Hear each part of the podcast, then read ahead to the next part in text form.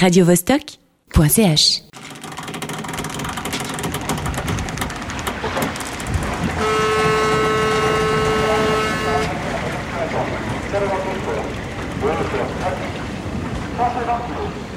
Embarquement pour le Caire, quai numéro 3. Chypre, quai numéro 12. Abidjan, quai numéro 8. La planète bleue, embarquement immédiat.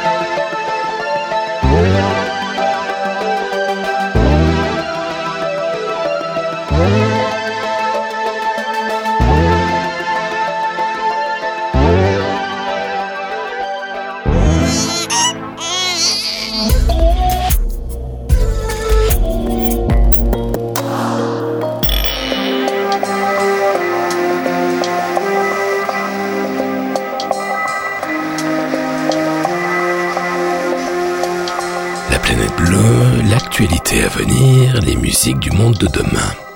Aujourd'hui, nous allons évoquer les documentaires animaliers qui ont complètement changé de statut. Longtemps, ils ont servi à combler à moindre coût les trous dans les grilles de programme, notamment l'après-midi quand personne ne regarde la télé. Aujourd'hui, les documentaires animaliers sont des super productions à gros budget dont le public raffole. Je vais vous présenter plusieurs bouquins remarquables, exceptionnels même.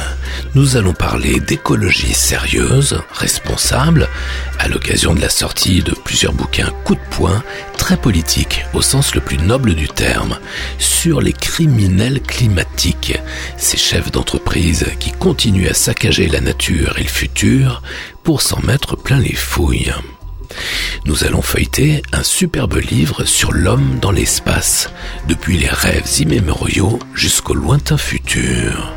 Je vais vous présenter un petit bouquin passionnant sur un cinéaste pas banal, mais essentiel, Steven Soderbergh, qui passe sa carrière à enchaîner blockbusters et films d'auteur, les premiers finançant les seconds. Tout comme son sujet, le livre est palpitant. Enfin, je vais vous parler d'un bouquin très spécial, l'une de mes BD préférées, épuisée depuis cinq décennies, qui vient d'être enfin rééditée. Le panoramique sonore va nous entraîner aujourd'hui d'Angers à Bangkok, d'Annecy à Paris, d'Oslo à Tokyo, de Varsovie à Stockholm, d'Allemagne en Chine via le Centrafrique, générique complet du programme musical en fin d'émission. Rêvez l'avenir encore un peu sur la planète bleue.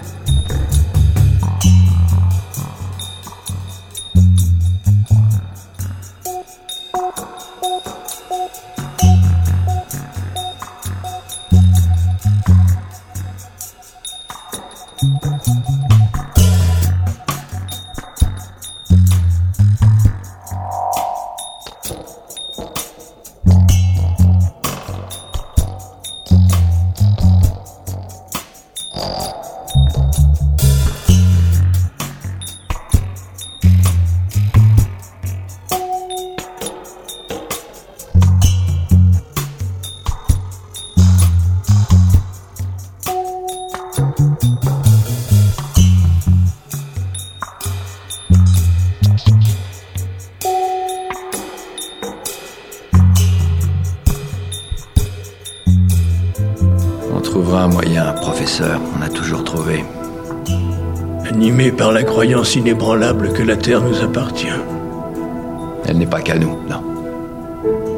Mais on y est chez nous. Il y a dans l'atmosphère terrestre 80% d'azote, d'azote que nous ne respirons même pas, contrairement à ce fléau. Et à mesure que celui-ci prospère, notre air reçoit de moins en moins d'oxygène. Les derniers terriens qui ne seront pas encore morts de faim ne manqueront pas de mourir étouffés. Et la génération de votre fille sera la dernière à survivre sur Terre. Ok.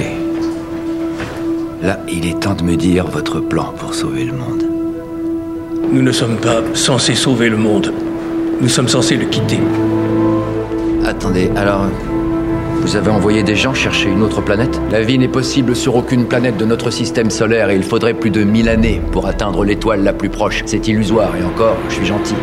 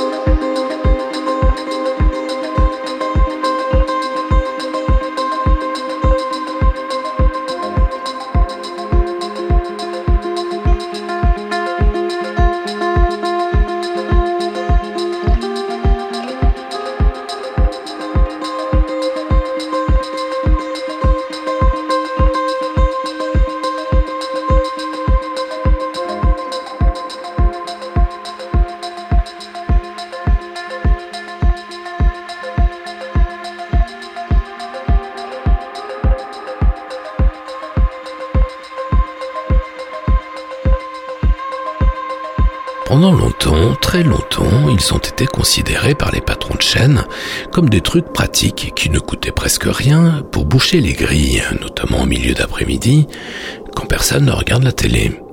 Mais les documentaires animaliers ont changé de statut, radicalement. Parce que les mêmes patrons de chaîne ont fini par comprendre deux choses. 1. Les documentaires animaliers sont devenus de véritables œuvres d'art à caractère scientifique. Et 2. Le public est devenu très amateur de ces films non seulement intéressants, mais aussi apaisants et ultra dépaysants. Ça a été confirmé par une étude très sérieuse de l'université de Berkeley. Peu à peu, un marché de passionnés s'est développé, des passionnés d'animaux et de tournage difficile. Des heures à l'affût pour un plan de trois secondes et des passionnés derrière leur écran qui trouvent là une ressource bienvenue en ces temps troubles. Du coup, voilà que les Européens se passionnent pour les suricates, les félins et la transhumance des gnous. Les programmes zoologiques battent des records d'audience et c'est toute une économie qui s'est développée, aujourd'hui on dit un écosystème, pour financer des tournages de plus en plus travaillés, de plus en plus élaborés, bref, de plus en plus cher. Et il est bien loin le temps où on bouchait une case dans une grille avec une rediff d'un reportage sur les animaux déjà amorti depuis des années. L'heure est venue des super productions animalières à très gros budget, façon Jean-Jacques Hano ou les séries de la BBC, mais aussi heureusement d'un tout autre type de production, les tournages longs avec une équipe réduite à sa plus simple expression, comme les films épatants de Jean-Michel Bertrand par exemple, qui pistent pendant des mois les loups à travers les Alpes.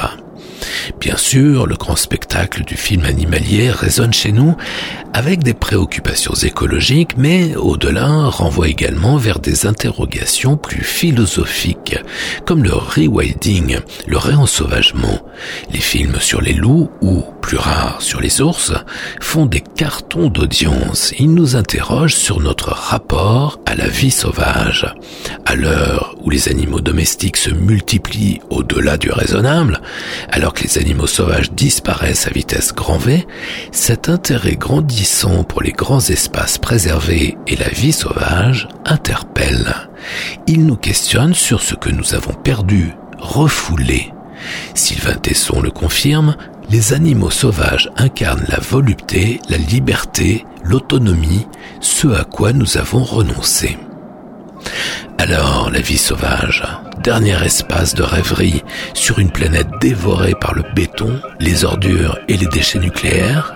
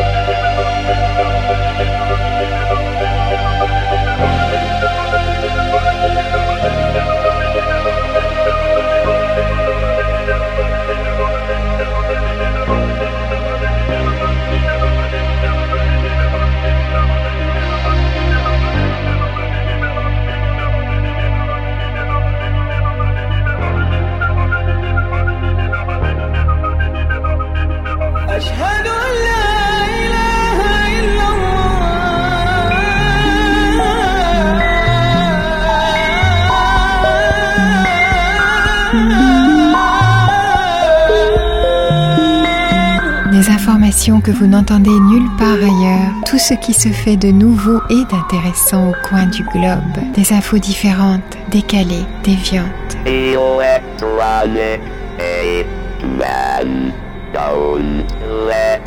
Des sons inouïs en provenance du bout du bout du monde. Le son du futur prend forme ici, sur la planète bleue.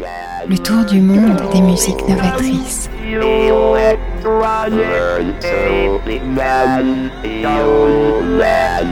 La planète bleue.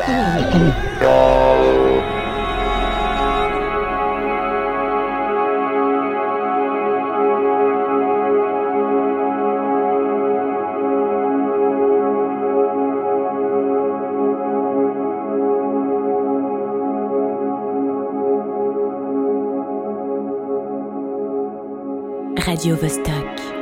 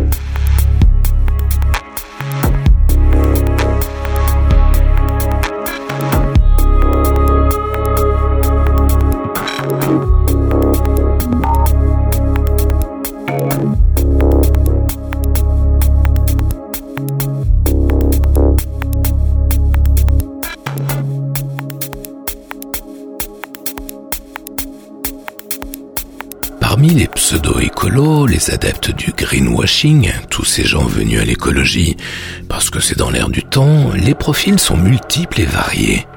Ça va des naïfs aux égoïstes en passant bien sûr par les escrocs.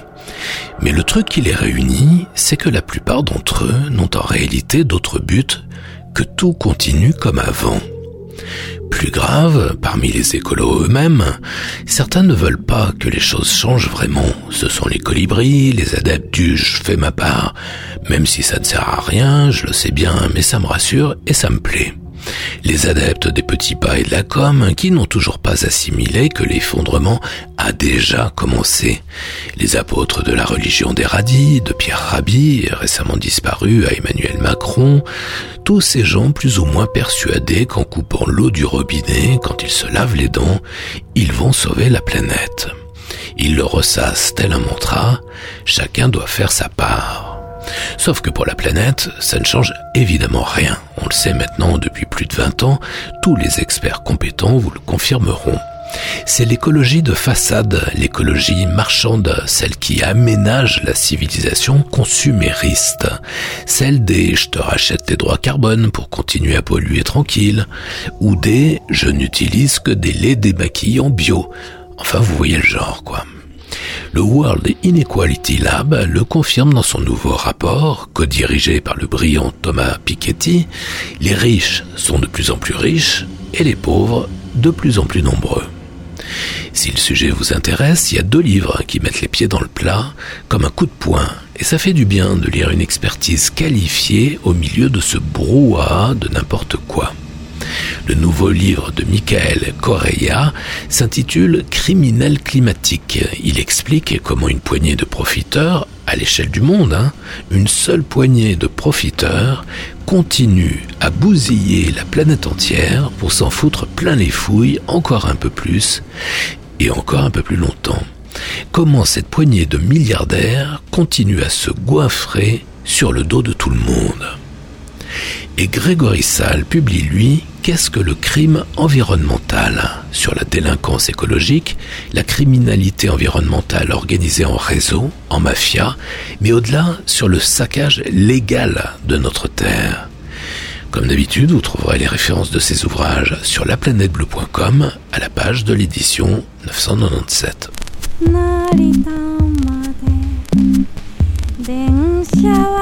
走る。一番後ろの席だから。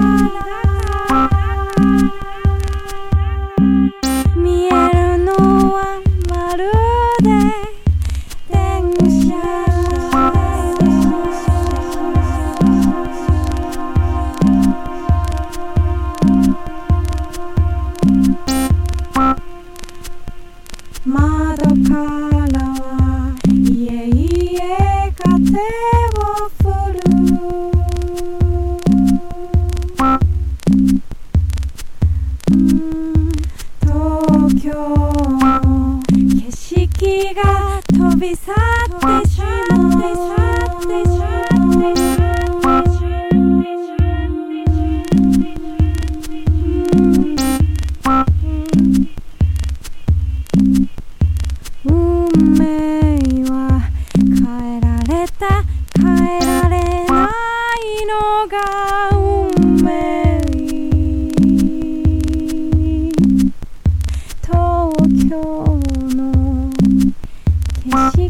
が過ぎ去ってしまう。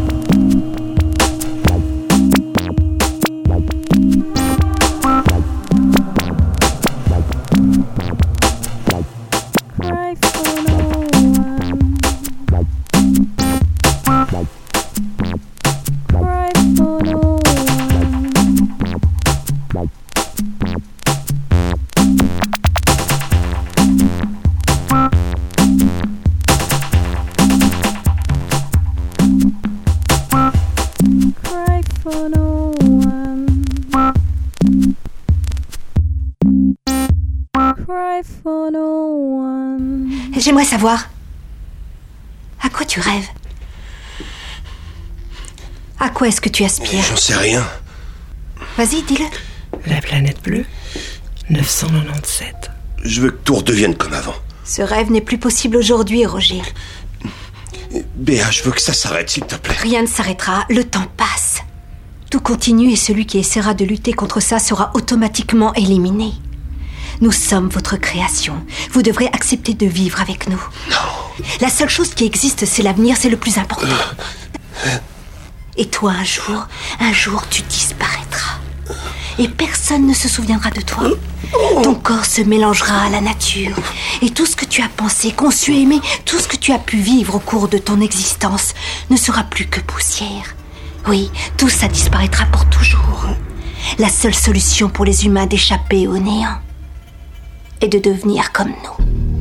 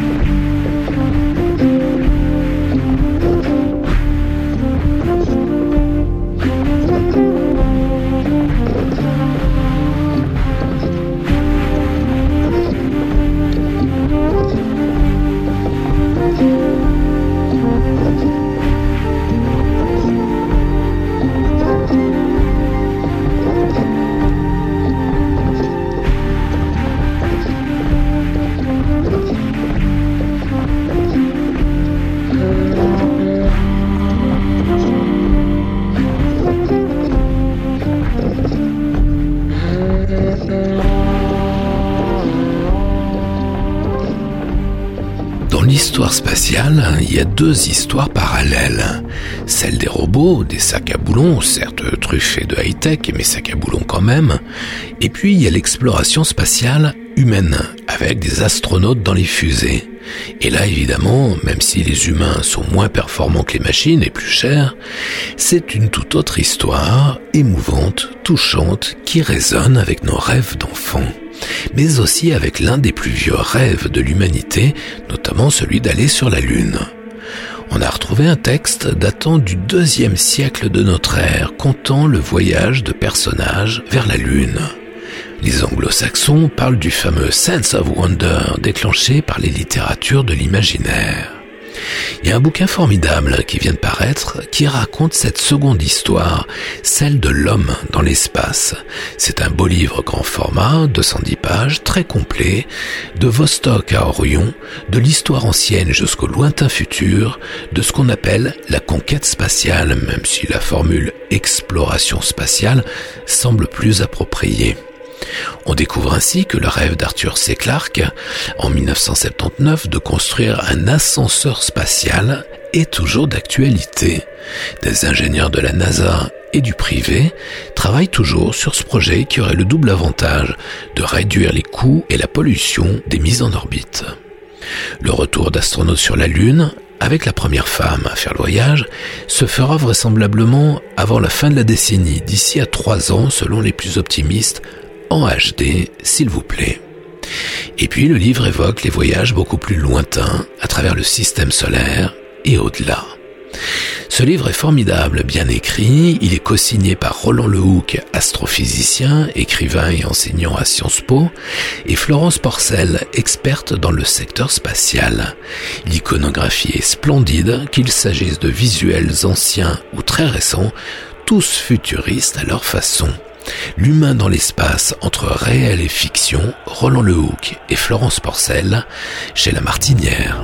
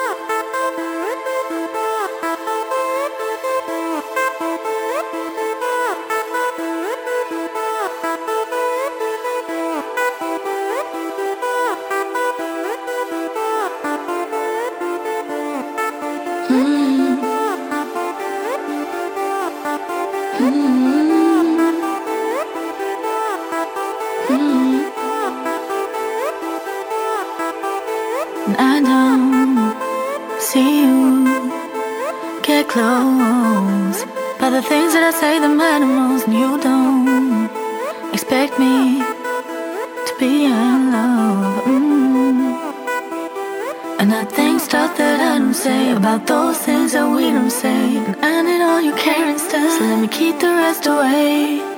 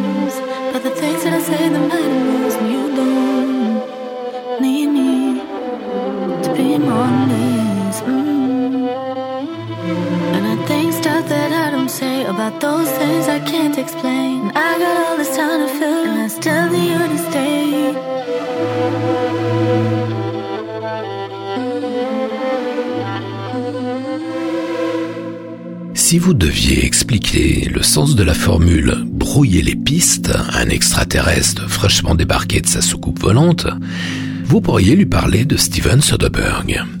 Parce que s'il y a un réalisateur qui a soigneusement brouillé les pistes tout au long de sa carrière, c'est bien lui. Déjà, Soderbergh décroche la Palme d'Or à Cannes avec son premier film. C'était Sex, Lies and Videotape en 1989. Avec James Spader et la déjà immense, quoique toute jeune, Andy McDowell. Pas banal.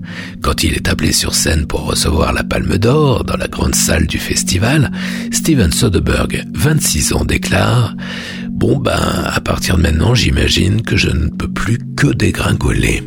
Évidemment, il y a pire pour démarrer une carrière. Soderbergh se sent libre, il fait le choix d'alterner l'expérimental et le commercial.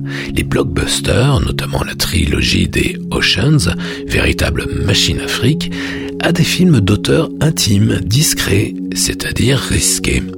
Et il le sait. Ça devient même son mode de fonctionnement avec ses potes George Clooney et James Cameron, bientôt rejoints par le compositeur Cliff Martinez. Il utilise ses pompes à pour monter des projets dont il sait, avant même de les avoir tournés, que ce seront des bids commerciaux assumés. Exemple. En 2002, il se lance dans un projet insensé, casse-gueule assuré, l'adaptation du chef-d'œuvre d'Andrei Tarkovsky, Solaris, tiré du roman du polonais Stanislas Lem, l'histoire fascinante d'une planète océan luminescente qui rend dingue ceux qui s'en approchent.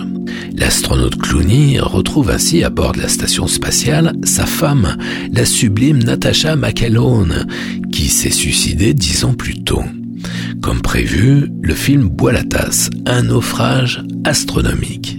Mais peu importe, c'est le film que Soderbergh et ses potes voulaient faire. Une œuvre somptueuse et fascinante, une poésie métaphysique, spatiale et renversante. La planète luminescente, les engins spatiaux suspendus, tous les extérieurs sont suffocants de beauté, en une interminable hypoglycémie cosmique. Autre temps fort dans l'œuvre de Soderbergh, Contagion a changé d'étagère chez nombre de cinéphiles. D'abord classé dans les films de science-fiction, il a eu une seconde vie avec l'apparition du Covid, puisque Soderbergh, plus visionnaire que jamais, avait raconté le désastre sanitaire que nous vivons, anti-vax bas du front compris, avec dix ans d'avance.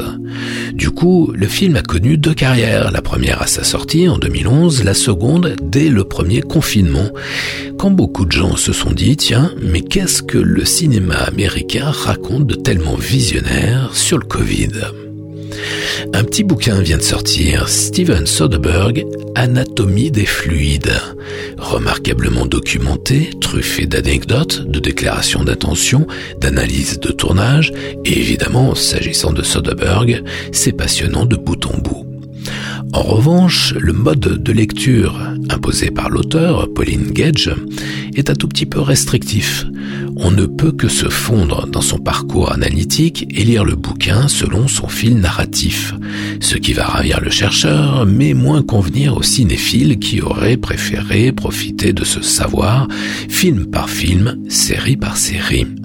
C'est un livre sur le process, la façon de concevoir, produire et tourner ses films, plus que sur les œuvres de Soderbergh. Ainsi, pas grand-chose sur le troublant The Girlfriend Experience, qui raconte comment une jeune femme propose à des hommes fortunés une prestation sexuelle, mais surtout l'illusion d'une proximité émotionnelle. Et pas un mot sur son étonnante déclinaison en série, produite par Soderbergh lui-même. Le cinéaste avait-il eu le sentiment d'être passé à côté de son propre sujet? La série, plus fascinante que le film dont elle est issue, ce qui est quand même assez rare, aurait mérité une analyse, une mise en perspective. Steven Soderbergh, Anatomie des fluides, Pauline Gage, aux éditions Playlist Society.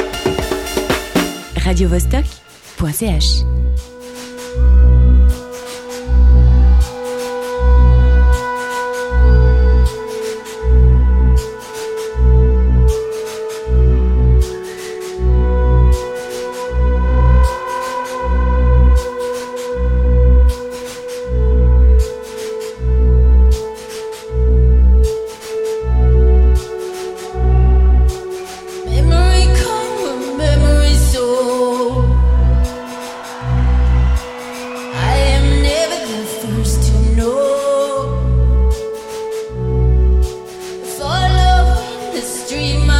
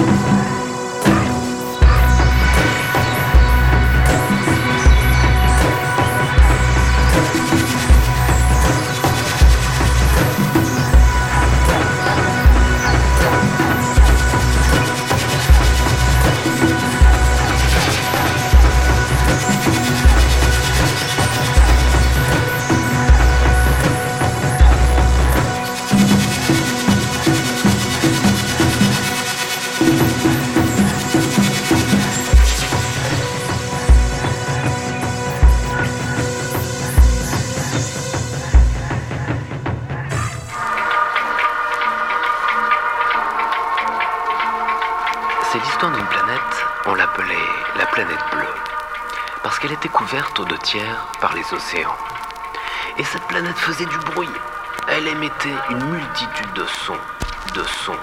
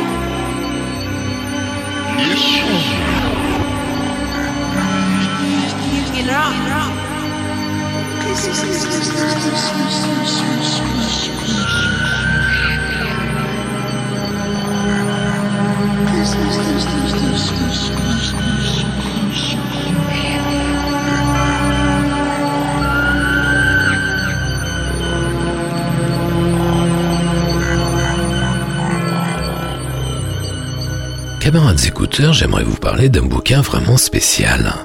C'est l'une de mes BD préférées, tout genre et toute époque confondue.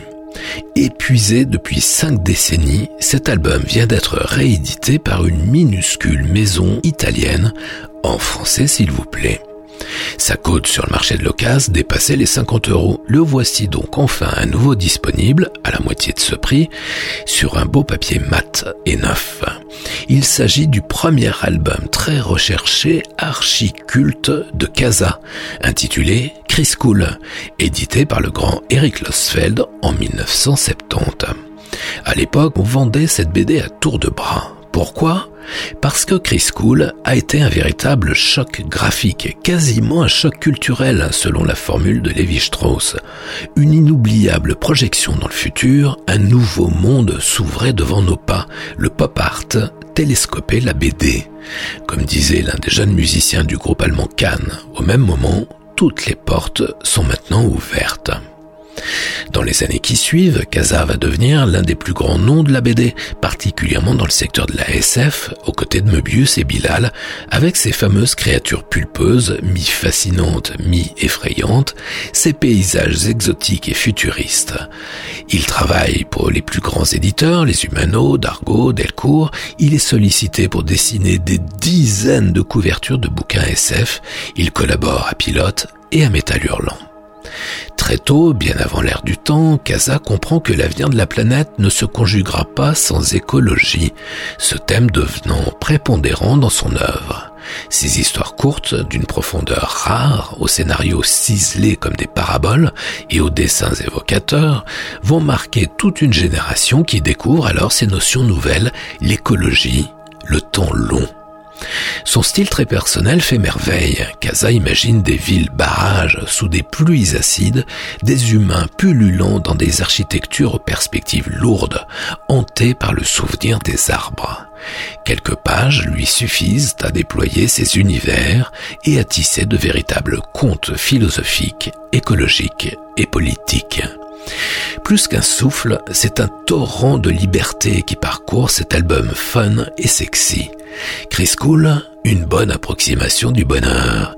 Et n'oubliez pas que cette œuvre a plus de 50 ans. C'est un repère dans l'histoire de l'art, une pièce maîtresse du pop art, un délice aux nombreux bonus, un joli papier mat, 100 pages, 25 euros, disponible sur deux sites, celui de l'éditeur, que je ne vous recommande pas, des frais de port et des délais de livraison indécents, et sur bdebookcasa.com. Vous trouverez le lien direct sur la planète-bleue.com à la page de l'émission 997.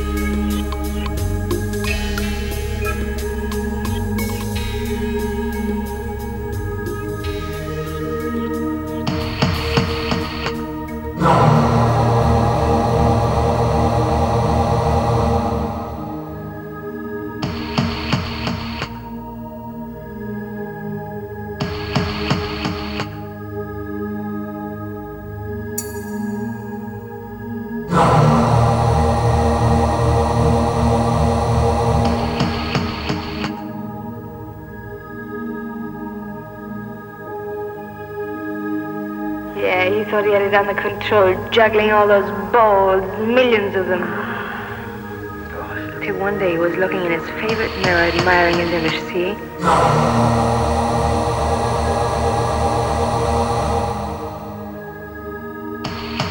And when suddenly he saw it a bit too clearly, and it was just a beautiful little freaky stripy beast, darling.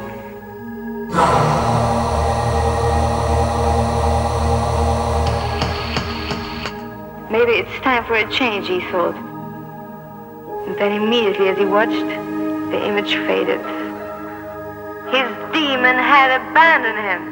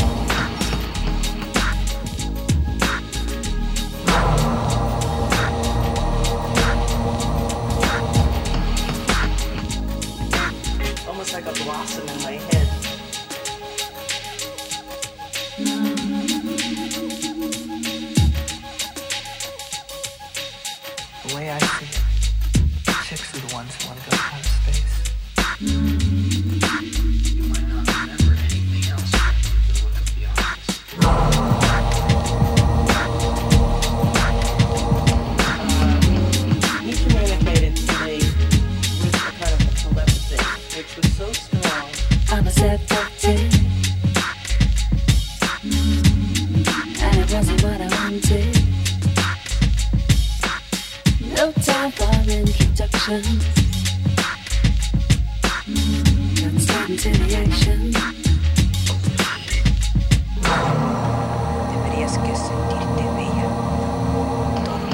997e édition de la planète bleue vous a entraîné d'Angers à Bangkok, d'Annecy à Paris, d'Oslo à Tokyo, de Varsovie à Stockholm, d'Allemagne en Chine via le Centrafrique, avec, par ordre d'apparition à l'écran, Tilassine, le Paradise Bangkok Molam International Band, Dr. Flake, Léonie Pernet, Hawker, Tourico Norico, Harvey Henriksen et Benjamin Mork, Igor McRams, Smurts, Fever Ray, Jean-Michel Jarre, Cannes, Toulon Schwartzman et à l'instant Slim. Retrouvez les références de tous ces titres et podcastez l'émission sur laplanètebleu.com. La planète bleue, libre, indépendante et non alignée, partout, toujours, tout le temps, en FM et en DAB, en streaming et en podcast, sur laplanètebleu.com, sur Mixcloud, sur iTunes et sur Spotify. La planète bleue. Yves Blanc. Prochain départ pour la Terre, plus tard, plus loin, peut-être.